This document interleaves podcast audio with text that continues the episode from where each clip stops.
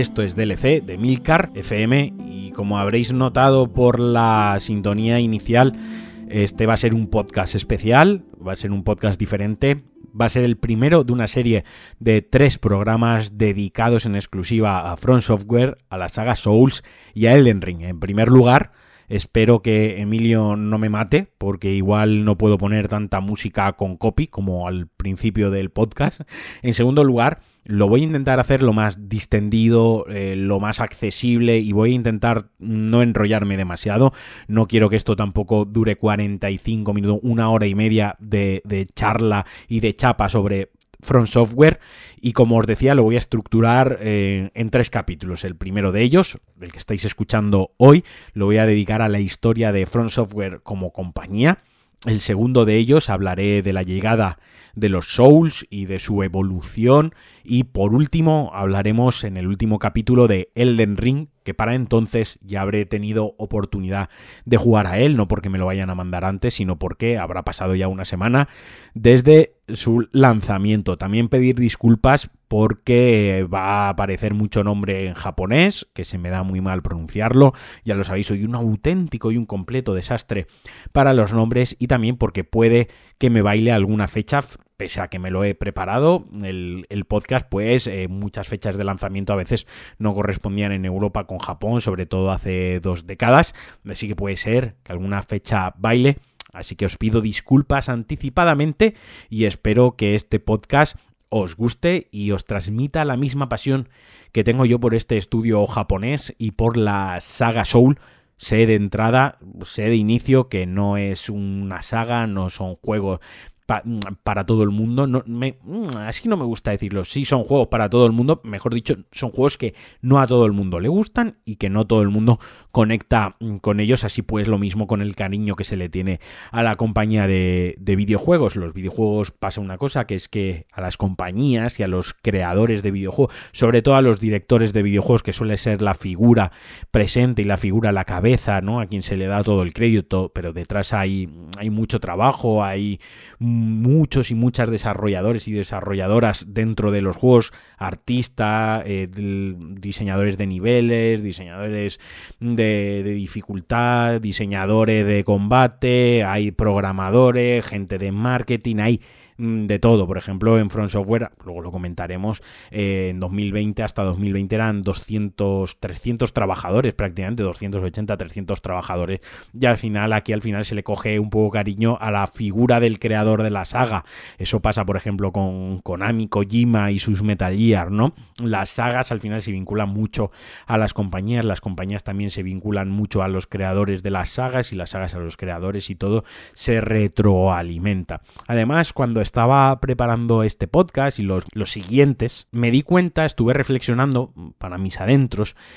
de una cosa que es que me da la sensación que durante mucho tiempo o en la última década algunos estudios japoneses como Front Software en primer lugar, porque es el, que, el del que vamos a hablar, pero otros como Platinum Games, se han ganado la fama y el cariño de los jugadores a base de sacar juegos que en un principio nadie conocía o eran unos sleepers o no se le daba demasiado crédito hasta que la propia comunidad de jugadores los ha encumbrado haciendo del estudio y haciendo de los estudios y de los creadores pues mm, figuras muy relevantes con mucho peso y mucha expectativa dentro de la industria. A diferencia de muchas compañías y juegos occidentales y en concreto de Norteamérica donde el trabajo de marketing es mm, brutal y no tiene nada que ver con el de los juegos japoneses. También son juegos que se desarrollan, se diseñan y se plantean, se distribuyen, todos totalmente diferente, pero mm, se ve si te paras a analizarlo, te paras a pensarlo durante cinco minutos, creo que es obvia la diferencia. No digo que una cosa sea mejor que otra, simplemente que me llamó la atención. Pero bueno, vamos a empezar a hablar un poco de Front Software, vamos a meternos ya en materia, ya sabéis, mm, la industria de los videojuegos en general, ha habido compañías muy grandes que han caído o que están cayendo, como por ejemplo la propia Konami, que no sé hacia dónde va, eh, empresas que estaban arribísima, luego cayeron y han sabido resucitar, como Capcom, vaya, otra compañía japonesa, o sin ir más lejos, también le ha pasado a Ubisoft, una compañía que hizo muy buenos juegos al principio, que luego cayó en la reiteración de sus fórmulas y en quemar ciertas sagas y, centrarse en todos los años sacar una entrega nueva de un juego hasta que fue decayendo la calidad general de todas las IPs que tenía y que en los últimos 3-4 años ha sabido encaminarse y encauzarse. También podríamos poner el ejemplo de EA, que perdió un poco el norte, el rumbo con todo el tema de los, eh, los DLCs, el contenido extra, los Season Pass, eh, haciendo algunas IPs, perdiendo algunas IPs, perdiéndolas porque, porque no las supieron tratar, como Mirror's Edge, por ejemplo, eh, Dead Space, y que, bueno, pues parece que también están levantando cabeza, también se están dirigiendo por el buen camino. Esto lo digo porque un ejemplo de, de compañía que ha ido de menos a más exponencialmente y sin parar ha sido Front Software. Front Software, compañía, como ya he dicho, nipona, japonesa, fue fundada en el 86 y su nombre, como su nombre dice, From Software, era una compañía que se dedicaba principalmente al desarrollo de software para otras empresas. No desarrollaban videojuegos, no fue la naturaleza, no fue el origen, no fue por, por lo que se fundó esa compañía y que tardaría aproximadamente 10 años en meterse en los videojuegos. Sus oficinas centrales siguen estando donde se fundó la empresa original, en Tokio, aunque ahora además en Fukuoka, creo que lo he pronunciado bien, cuentan con, otra sede, con un segundo estudio de refuerzo, un estudio que participó en Dark Souls 2, aunque eso ya llegaremos a, ello en el siguiente programa, y que además eh, gran parte de su capital fue adquirido por una editorial japonesa de manga, allá por 2014 Así que pertenece a un grupo más grande que ni siquiera tiene que ver con los videojuegos. Y sus socios o sus partners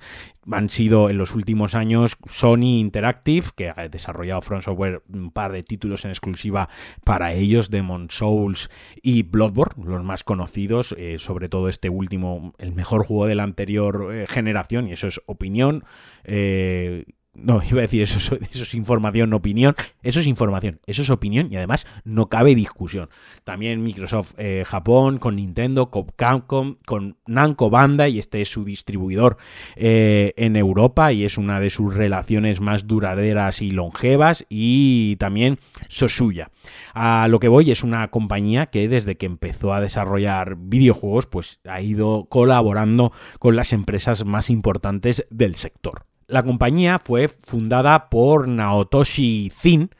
que tuvo un accidente en 1986 y mientras estaba jodido y hospitalizado pensó que con el dinero, la compensación económica que le iban a dar por el accidente, iba a fundar una compañía de, de software, de una compañía de desarrollo informático y estuvo a la cabeza del estudio durante 28 años hasta que en 2014, como os he comentado, el 80% de las acciones de la compañía fue comprada por un grupo, pusieron al mando, pusieron como CEO, como director a Hidetaka Miyazaki quien podemos considerar como el padre, como el principal responsable de la saga Souls, aunque sí que es cierto que en esa aventura, en esa creación de los Souls, en ese mundo, ese espíritu, esa forma de jugar, esa fórmula, ese planteamiento, no estuvo solo y estuvo muy bien acompañado por eh, tanto diseñadores como programadores dentro de Front Software que llevaban toda la vía dentro de la compañía. Y esto es importante porque al fin y al cabo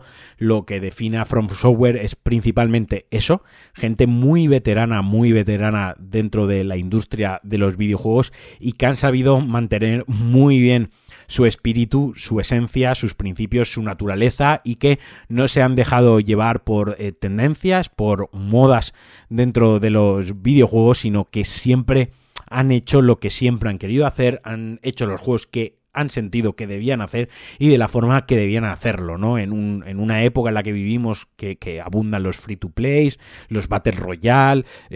venimos de una época también de una década que hasta cualquier juego se le tenía que meter un multijugador así con calzador. Front Software siempre ha ido a lo suyo, siempre ha hecho sus juegos con sus defectos, con sus virtudes, con sus flaquezas, eh, por ejemplo, en el apartado técnico, ¿no? Nunca han sido juegos que, brillen por lo técnico, eh, con su narrativa emergente en la saga Souls y con esos multijugadores un tanto peculiares, ¿no? Ese multijugador que siempre ha estado integrado en el propio juego, que ha estado integrado en el mundo, que tenía una, una, naturaleza, donde, por ejemplo, el PvP en Dark Souls no era irte al menú principal, darle a multijugador y meterte una sala de espera que te emparejase con un juego, sino que estabas jugando tu partida tranquilamente y alguien te invadía, por poner un ejemplo. Pero cuando empezaron a interesarse por los videojuegos, como ya os he dicho, la compañía se fundó en el 86 y a principios de los 90 ya con el auge de los videojuegos, ya con las consolas, no como la conocemos a día de hoy, que ya están en todas las casas normalizadas y quien más y quien menos, eh, si no ha tenido una Wii, ha tenido una Play y si no cualquier otra consola de Nintendo, en los 90 ya empezaban a, a tomarse muy en serio ya empezaban a surgir muchísimas compañías, ya empezaban a surgir ordenadores y máquinas potentes, así que Front Software, como es normal, empezó a interesarse, empezó a olisquear un poco qué tal estaba el panorama de los videojuegos y lo primero que hicieron, el primer prototipo del primer diseño de proyecto para un videojuego fue un juego tridimensional, un juego en 3D con, en CGI, una, cosa súper tecnológicamente avanzada para el momento, que era una especie de mazmorra con robots, pero el problema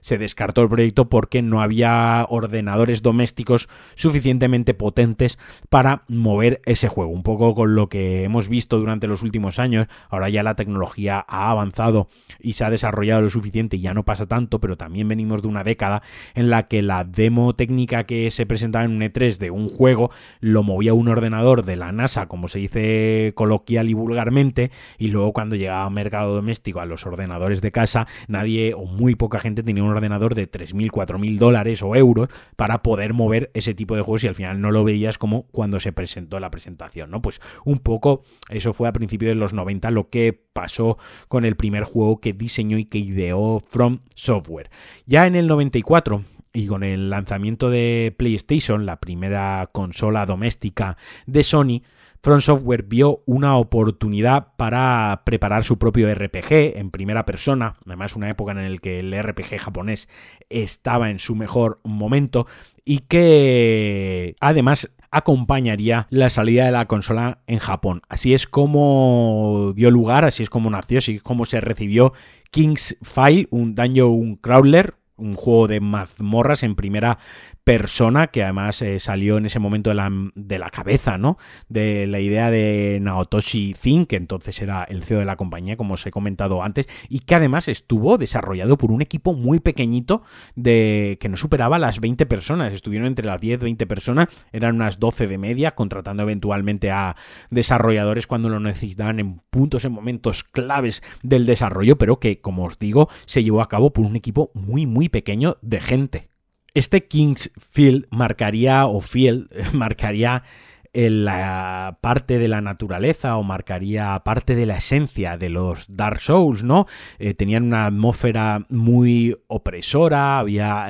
mazmorras, laberintos, un rollito muy siniestro, muy oscuro y sobre todo eran juegos bastante, bastante difíciles. Se lanzaron luego posteriormente, pues llegaron a PlayStation, PlayStation 2, en PSP, incluso se lanzó en Windows. Ya os digo que se lanzó 13 días después de, la salida de la consola de Sony. Fue uno de los juegos de lanzamiento y que para la época eh, que tuviese gráficos en 3D y que además se jugase en primera persona era una cosa bastante novedosa, bastante rompedora y muy impactante dentro del género del rol. Pasa una cosa curiosa y es que no se debe confundir este Kingsfield con el Kingsfield 2. Y ojo a esto, porque el primer título de la saga no salió de Japón. Bueno, actualmente ya se puede jugar, porque bueno, sabemos cómo es Internet, pero en el 94 no salió de Japón. Fue después de su gran éxito cuando la compañía llevó a cabo Kingsfield 2, que ya fue lanzado en Norteamérica bajo el nombre de Kingsfield.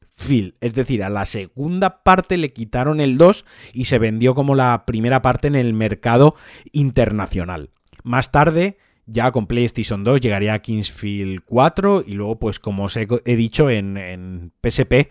se lanzaron un par de títulos más. Todos ellos tenían algo en común, es que persistían con ese mundo que se había creado para la primera entrega. Persistía esa dificultad, esos gráficos tridimensionales, ese rol en primera persona y siempre esa atmósfera tan decadente y tan tétrica. Eso es una seña de identidad que, que Front Software ha sabido mantener más tarde con todos sus juegos, que es crear un universo persistente y expandirlo a través de las, de las entregas sin que se pierda el lore o intentando caer en las menos incongruencias posibles con la anterior entrega. Yo no me voy a poner aquí de listo diciendo que yo ya conocía Front Software con Kingsfield, que lo jugué en su momento y demás. Yo conocía la compañía con un juego que os nombraré un poquitín más tarde, con Armor Core. Sí que es cierto que luego con los años y con la curiosidad jugué a Kingsfield 4, el de PlayStation 2, porque lo tenía más accesible, pero voy a ser honesto con vosotros y no me voy a poner aquí en plan pureta, fan, acérrimo del estudio desde su primerito juego, porque no fue así. Yo los conocí con Armor Core, ya estábamos en 1997 y dejaron un poco de lado, bueno, totalmente de lado en realidad la estética mm, fantástica medieval para iniciarse, para sacar a la luz una nueva IP, un shooter de de combates, un shooter con, con mechas, con mechas, no sé cómo se pronuncia, nunca lo sé pronunciar bien, en tercera personal, que llamaron Armor Core. Una mm, propuesta, en este caso de Nabishima, que también trabajaba dentro del, del estudio,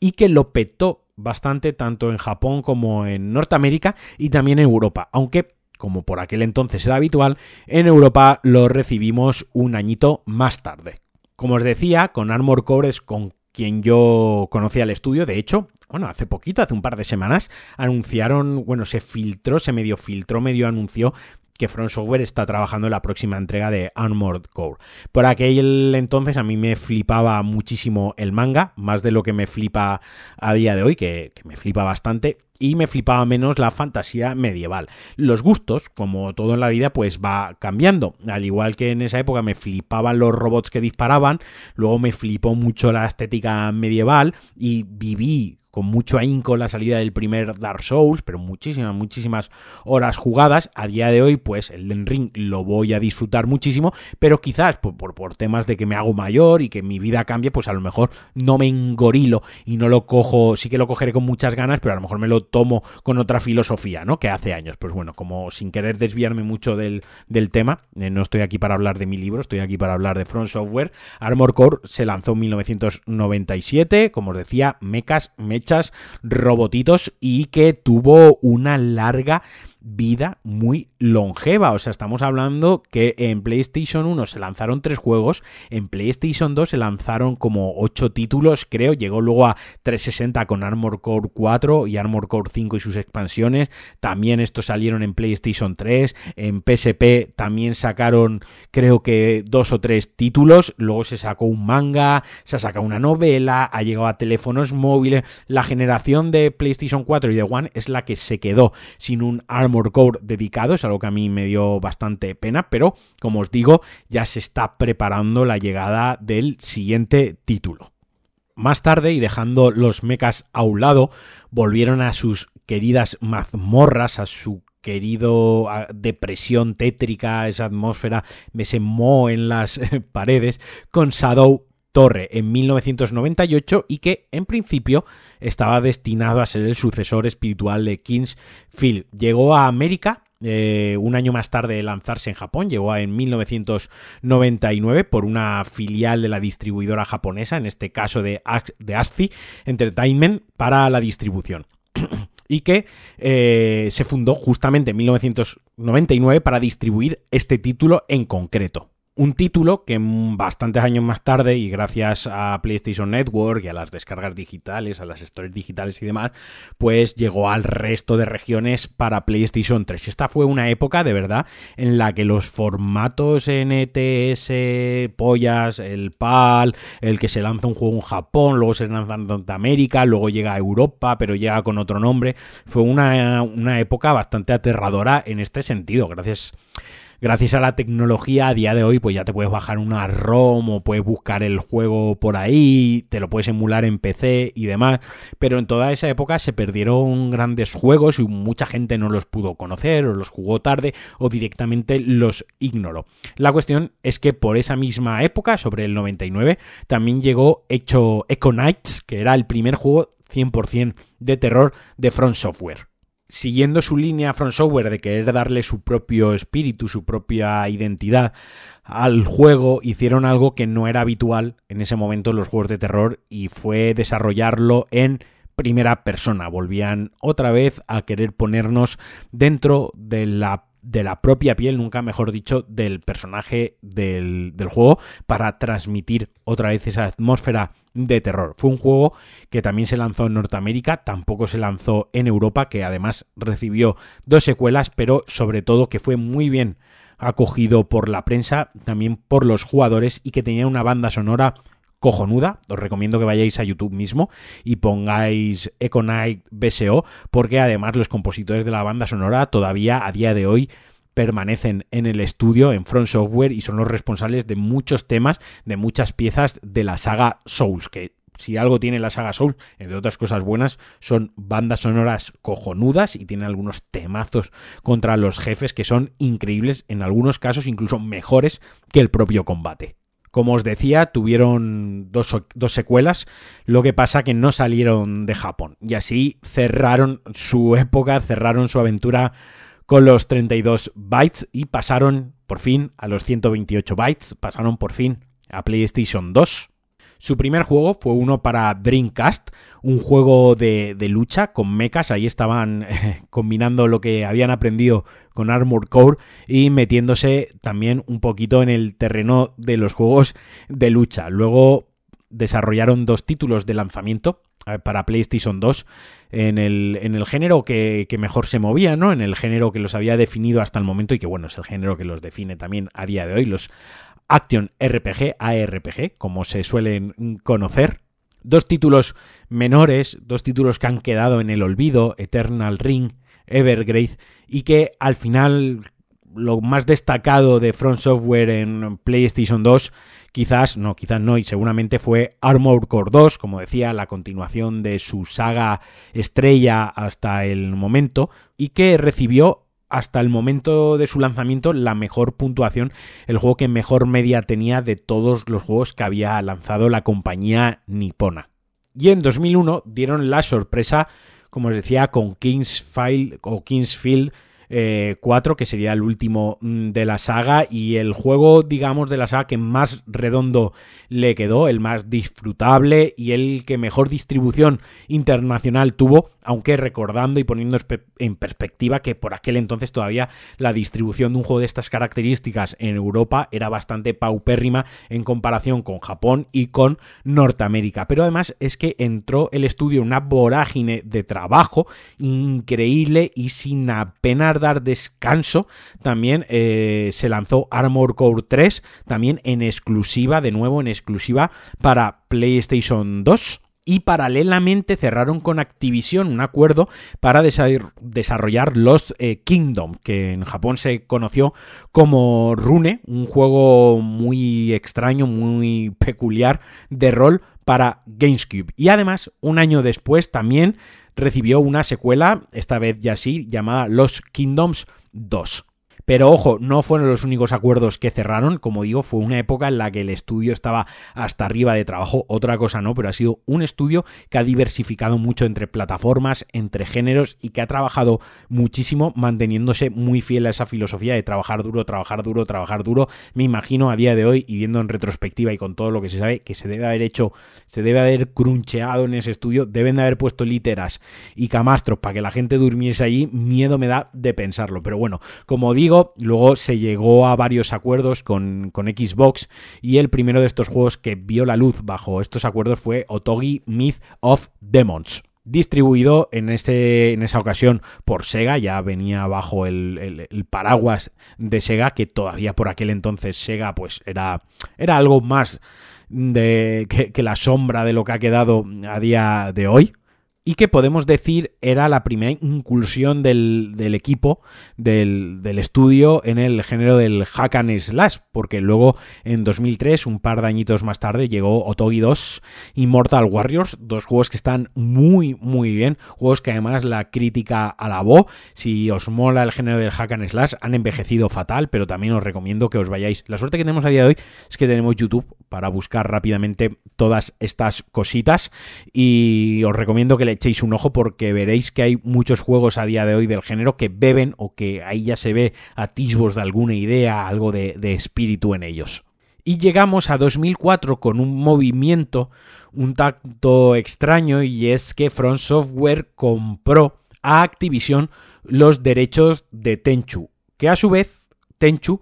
Activision se los había comprado a Sony, que era la editora original. Desde entonces, desde 2004, Front Software han sido los encargados de publicar las entregas de Tenchu en Japón. Eso sí, nunca han desarrollado ningún juego de la saga, más allá de algún port y alguna cosita para PSP y alguna cosita menor. Eso sí, eh, Sekiro, tiene muchísimo espíritu de Tenchu, o sea, no sé hasta qué punto directamente se ha reutilizado cosas de Tenchu. Parece ser cuando juegas a Sekiro, si, si has jugado mucho a Tenchu o si jugaste mucho a Tenchu, pues sí que ves eh, ciertas similitudes y sí que ves esa, esa cierta inspiración, pero no sé realmente hasta qué punto están relacionadas las dos cosas. Y como os comentaba, el inicio de los 2000 fue una década eh, de trabajo a tope, de publicar título tras título, de seguir trabajando en sus IPs. La verdad que ahí Front Software apretó muchísimo. falta solo que busquéis eh, Front Software, los juegos que tiene publicados Front Software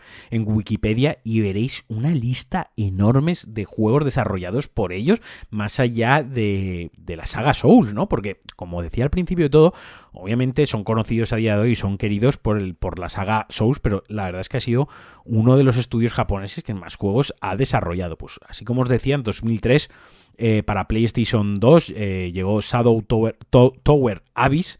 que era el sucesor de Shadow Tower de PlayStation 1, también con mazmorras al estilo King's File, también con mucho terror y que ya empezó a dejar algunos puntos algunas cositas que luego llegarían a la saga eh, Soul. Continuaron la saga de terror con Echo Knight Beyond para PlayStation 2 en 2004, un juego que ya técnicamente ya avanzaba mucho, pese a que, como decía también, el estudio nunca, nunca, nunca se ha definido por ser un, estudio muy adelantado y, al que le importe demasiado el apartado gráfico, el apartado eh, técnico, y que ya sin salirse del género del terror, el género que también han dominado muchísimo y en todos los Souls, incluso en Sekiro, eh, hay siempre una zona que da más miedete que las demás. Bueno, Bloodborne en sí, Bloodborne es todo un juego de terror. Pues bueno, sin salirse de este estilo, llegó Kuon una, una bizarrada, un juego muy, muy loco en el sentido de, de, raro, ¿no? Un juego al estilo Project Zero y que adaptaba una leyenda japonesa, una leyenda japonesa que da bastante miedo también, bastante acojonante. Eh, creo que se pronuncia Waidan, Kawain o algo así. Ya, joder, es que soy, es que tengo que estar faltando el respeto a toda la cultura japonesa y me sabe, y me sale, me sabe fatal. Pero bueno, era un juego que daba bastante miedo y este sí que llegó, llegó a Europa un par de añitos después, pero que se podía disfrutar también. Os invito una vez más que busquéis Kuon en YouTube y que le peguéis una, un, vistazo. Este, este podcast eh, estaría bien escucharlo mientras tenéis YouTube delante, porque os estoy mandando muchísimo a YouTube, porque obviamente yo aquí no os puedo poner un vídeo y no os puedo describir lo que veo, pero sí que es cierto que para entender un poco la evolución, el desarrollo y la historia de Front Software, pues está bien echarle un ojo a estos juegos y verlos un poquito, un gameplay, un resumen en YouTube, y saltando un poquito en el, en el vídeo, porque de verdad que se aprende muchísimo así de, de videojuegos. Y ahora ya vamos a avanzar un poquito en el tiempo, nos vamos a ir a Xbox 360, nos vamos a ir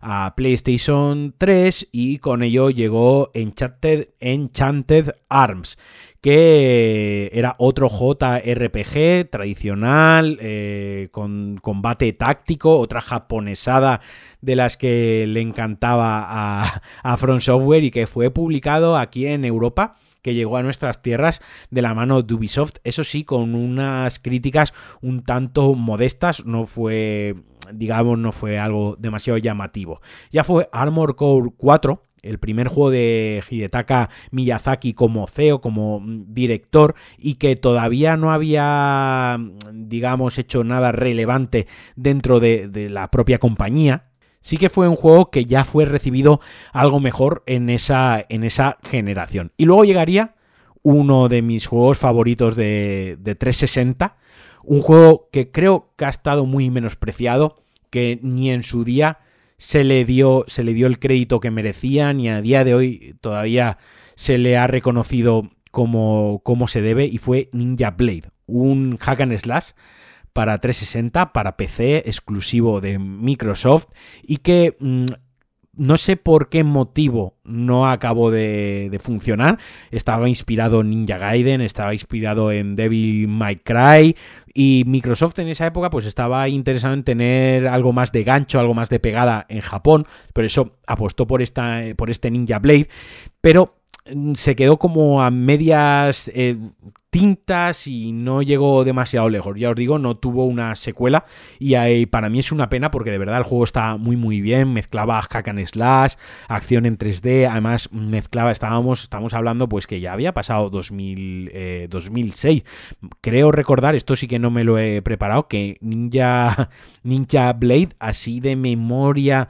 puede ser que estemos hablando de 2000, 2009, 2008, 2009. Es un juego donde ya los QTEs estaban entre nosotros y que también los habían introducido en, en la saga y que a mí me gustó muchísimo, yo lo recuerdo con mucho cariño, a lo mejor a día de hoy si lo juego digo, hostia, pues me doy petardazo, en su día me flipo más de lo que, de lo que realmente, realmente fue, pero no sé, guardo muy buen recuerdo y con ese recuerdo me quiero quedar, con la pena de que nunca lo hayan continuado, aunque, pues bueno, si nos ponemos así, Sekiro también se podría entender como un sucesor espiritual y también, es que el tema es que Front Software siempre, lo decía al principio, siempre se ha mantenido muy fiel a, a, su manera de hacer juegos, a su estilo, ¿no? Y en todos sus juegos siempre ha habido algo de sus juegos anteriores. Y tras este Ninja Blade llegaría Tenchu Shadow Assassins, que como os decía es de las pocas entregas eh, que ha desarrollado con, la IP después de comprarlo, que llegó a PSP, que llegó a Wii. También hicieron varios juegos para PSP, Armor Core y alguno pequeñito, pero aquí viene lo importante. Hidetaka Miyazaki, cuando acabó Armor Core 4, se embarcó, se metió de pleno en un proyecto que tenía en el tintero, en un proyecto que realmente iba a suponer eh, la herencia espiritual, el sucesor espiritual de la saga Kingsfield, que además tenía el apoyo eh, de Sony, tenía el apoyo de Japan Studio y era un juego que tenía influencias de literatura como HP Lovecraft y Robert Chambers, entre otros referentes de la literatura. Y sí, como estaréis imaginando, ese juego no fue otro que Demon's Souls. Pero hasta aquí lo vamos a dejar en, este, en esta serie de programas dedicados a Front Software. A partir del próximo, allá sí que me voy a meter con mi, con mi parte más fanboy de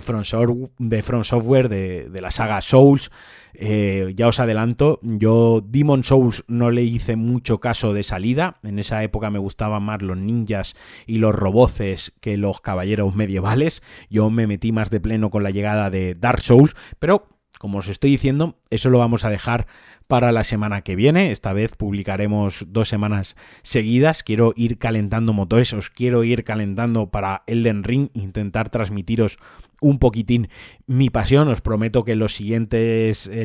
episodio estará mejor estructurado porque iré juego por juego, repasándolo uno detrás de otro, hablando de cuál me ha gustado más, de cuál menos, los puntos fuertes, los puntos menos fuertes. Intentaré defender todo lo que pueda a Dark Souls 2 juego que a mí me parece muy bueno, aunque está en la lista baja de, por, no decir el último, de todos los que serían los, los Soulsborne. Pero bueno, ya os digo, este episodio ha sido un poquito más de fechas, de nombres, de juegos que no salieron de Japón. Creo que deberíamos quedarnos con eso, ¿no? Para cerrar, eh, Software es un estudio que trabajó mucho, muy duro, que tuvo partners con Ubisoft, con Microsoft, con Sony, con Nintendo, que compró sus propias IPs, que el estudio fue adquirido por un grupo japonés muy grande, que tocó géneros como el rol, tocó géneros como el action RPG, eh, tocó géneros como el hack and slash, incluso la lucha, que le gustaba mucho lo tétrico, le gustaba mucho el terror, un,